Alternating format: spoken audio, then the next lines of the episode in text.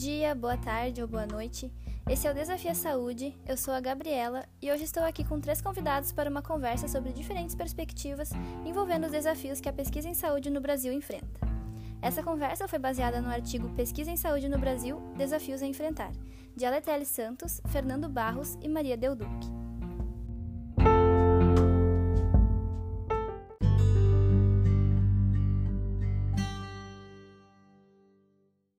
Bom, introduzindo um pouco a nossa conversa então, hoje devemos começar falando sobre como nosso país, Brasil, é marcado pela grande desigualdade social, econômica e pela grande diferença entre as diversas regiões, onde todos né, deveriam ter acesso ao sistema público de saúde, mas que infelizmente não é o que acontece. Além disso, dentro desse setor, a pesquisa em saúde deve se desdobrar em múltiplas abordagens, né? na tentativa de fornecer respostas e pistas de ação que permitam avançar no desenvolvimento e fornecer assim maior qualidade nos serviços prestados. Dessa forma, então, nós vamos trazer para a conversa questões pertinentes à importância de levar em conta as opiniões do paciente, a lacuna muitas vezes existente entre a produção científica e as práticas em saúde, além dos desafios que a pesquisa enfrenta atualmente. Mas para isso, então, vamos começar nos apresentando? Estamos aqui com o engenheiro de controle e automação Diego. Olá, pessoal. Eu sou o Diego e hoje vou falar um pouco sobre alguns desafios que a pesquisa em saúde vem enfrentando. Mas para isso, precisamos olhar um pouco para o passado, mais especificamente para 1986, ano em que ocorreu a oitava Conferência Nacional de Saúde, ou oitava CNS, a qual foi responsável pela criação do Sistema Único de Saúde, mais conhecido como SUS. Certo, certo. E quais foram então os principais assuntos abordados nessa conferência em relação à área de pesquisa? Bom, os principais tópicos em relação à pesquisa científica eram referentes ao potencial estratégico, competências do órgão federal, discussão ampla sobre as linhas de pesquisa e o direcionamento em benefício da resolução dos problemas de saúde. Então, o novo órgão federal ficou responsável nacionalmente pelos serviços e atividades estratégicas voltados para o desenvolvimento de saúde, como órgãos de pesquisa, de produção de imunobiológicos, de medicamento e equipamentos. E quais foram as estratégias executadas para alcançar esses objetivos em escala nacional? Então, este ponto também foi levantado na oitava CNS, com a necessidade de expandir a área de atuação e dos investimentos públicos nos setores estratégicos.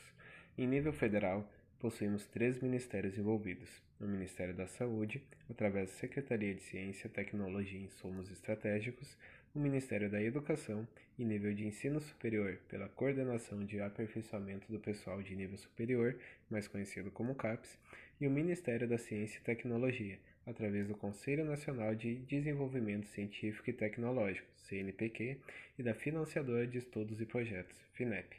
Além de possuirmos também diversas instituições em nível estadual, como secretarias estaduais de saúde, fundações de amparo à pesquisa, escola de saúde pública e ou do governo.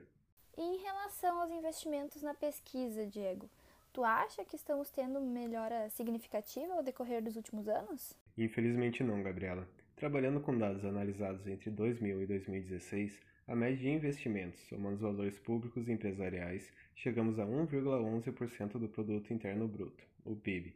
Diferente do que muitas pessoas pensam, nos últimos anos o investimento público tem sido acima do empresarial. Poxa, esperamos que melhore, né, Diego? Mas então agora vamos nos contextualizar mais a fundo, falando sobre o cenário de oferta dos serviços da saúde e o interesse do usuário nesse âmbito. Agora então com a engenheira biomédica Natasha, pode se apresentar para gente?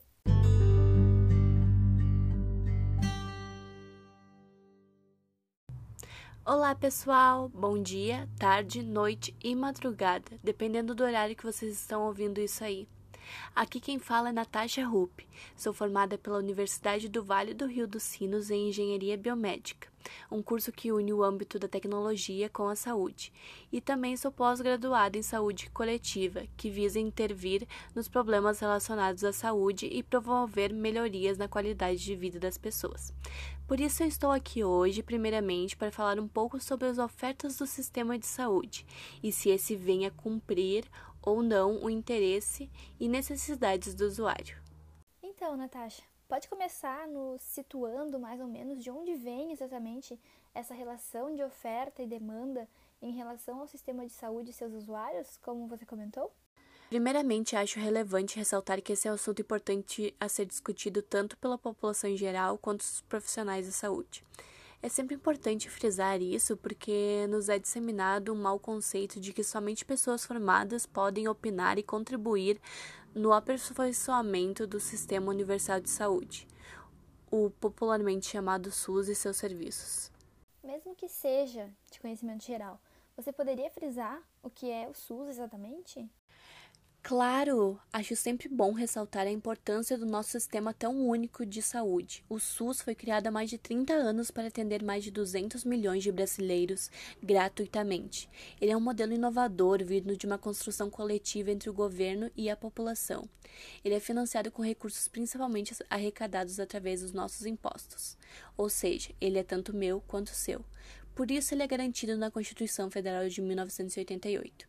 Como um direito, é nosso dever como cidadão participar através de apoio e avaliação constante, para que assim possamos reivindicar possíveis melhorias nele. E como entram os profissionais da saúde nisso? Qual seria o papel deles?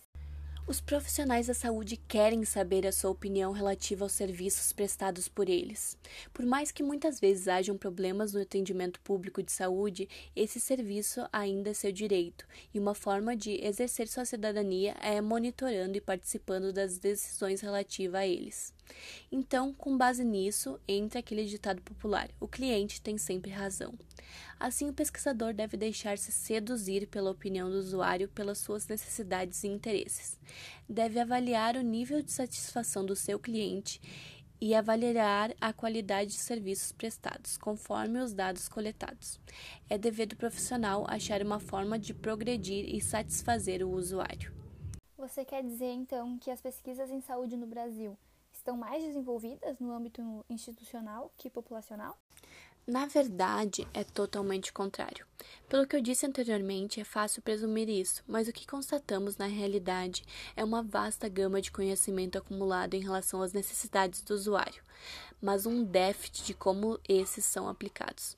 Por exemplo, em relação às necessidades, temos muitas evidências e pesquisas do que deve ser feito, mas esses dados são, infelizmente, pouco utilizados e investidos. É interessante, né, conhecer esse lado do sistema de saúde e o papel do usuário nesse contexto. Muito obrigada, Natasha. Imagina, Gabriela, quando se trata de oferta e demanda, é essencial conhecer os dois lados da moeda. Daqui a pouco eu volto para discorrer um pouquinho mais sobre as expectativas e o cenário da pesquisa em saúde no Brasil. Certo. Enquanto isso, contamos também com a presença da bióloga Alissa.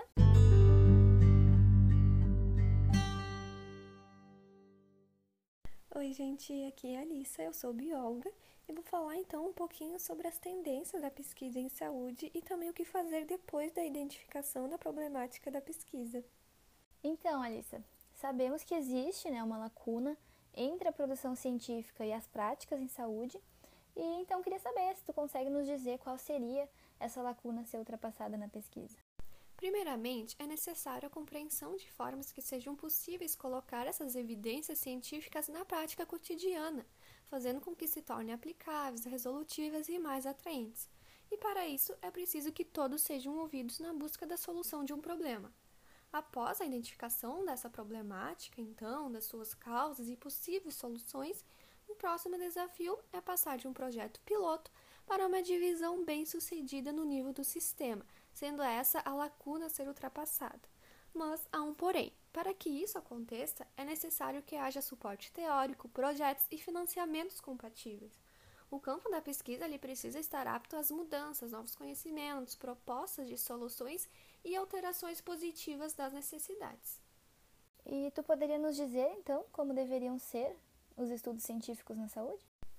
Bom, como todos sabem, os estudos científicos são de extrema importância ainda mais se eles procuram sempre buscar a implicação de profissionais e usuários da área em questão, ouvindo quais são seus interesses e necessidades.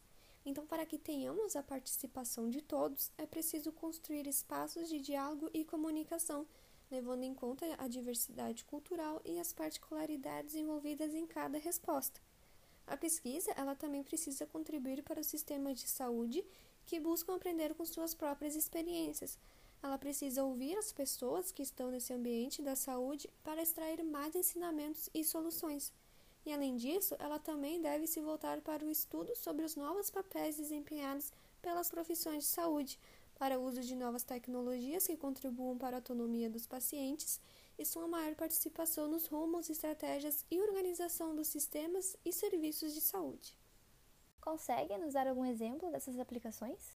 Então, um bom exemplo dessas aplicações é encontrado no Ministério de Saúde do país de Gales, que introduziu uma política de saúde com o intuito de transformar a prestação de serviços através da autonomização das pessoas, ou seja, ele colocou elas no centro da tomada de decisão e trabalhando em parceria com os pacientes, porque são eles que possuem melhor conhecimento da saúde e acabam auxiliando então no processo de tomada de decisão clínica, na autogestão e no planejamento dos cuidados, conduzindo assim um plano de ação com responsabilidades compartilhadas.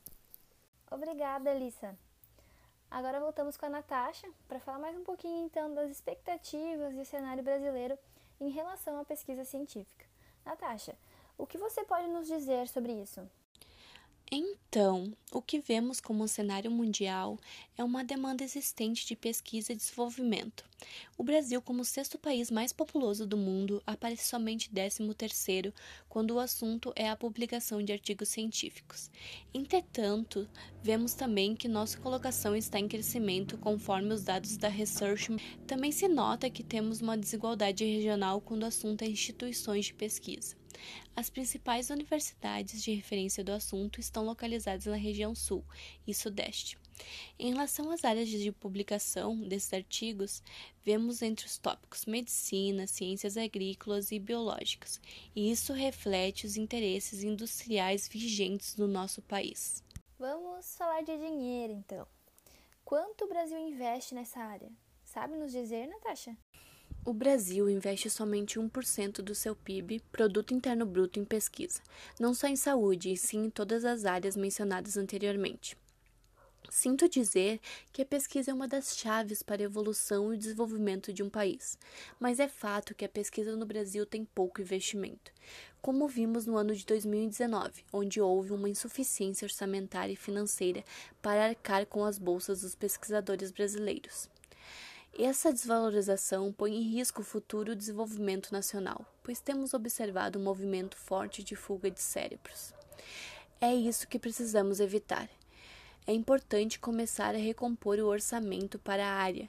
Isso é urgente até para dar uma sinalização otimista para manter os jovens pesquisadores no Brasil. É, realmente. Mas então, gente, já vamos nos encaminhando para o fim desse podcast. E queria saber então, Natasha, tem algum comentário final antes da gente encerrar? Na verdade, gostaria sim, Gabriela. Nota-se que a desigualdade social brasileira já colabora para que poucos tenham acesso às universidades e, por isso, consequentemente, poucos têm acesso à pesquisa e à produção científica. Então, finalizo dizendo que as universidades e setores ligados à pesquisa são fortemente elitizados, o que é marcado como diferencial desfavorável ao Brasil quando comparado a outros países. E nós precisamos mudar isso.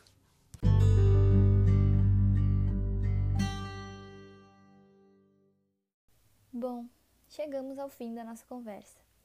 Então, acho que podemos concluir com ela que são necessárias né, lutas pelo investimento no setor da saúde e da pesquisa, e também a garantia da existência de mecanismos objetivos para que os cidadãos possam ter satisfeitas as suas necessidades e expectativas em respeito à saúde.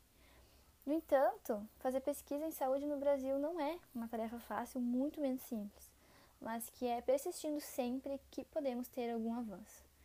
Então, eu quero agradecer a participação de vocês aqui nessa conversa e que na próxima talvez a gente possa estar falando sobre algum avanço, né, ou melhoria nessa área, que é tão essencial para o nosso desenvolvimento. Muito obrigada pelo convite e pela oportunidade. Até a próxima. Agradeço pela oportunidade. Com certeza saímos melhores informados deste bate-papo. Até a próxima. Obrigada, Gabriela, pela oportunidade de participar de uma discussão de um assunto tão importante, principalmente no cenário atual que o Brasil e o mundo se encontram. Dizer que a saúde é importante e é um direito é um grande passo, mas essa ideia depende de um sistema bem administrado e transparente, que se faça presente em toda a sociedade e em todas as instituições, sempre visando o bem comum.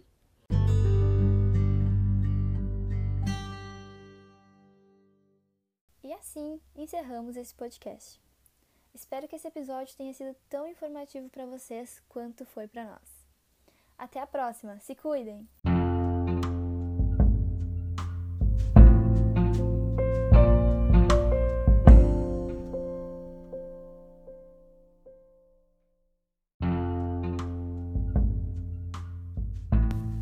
Bom dia, boa tarde ou boa noite.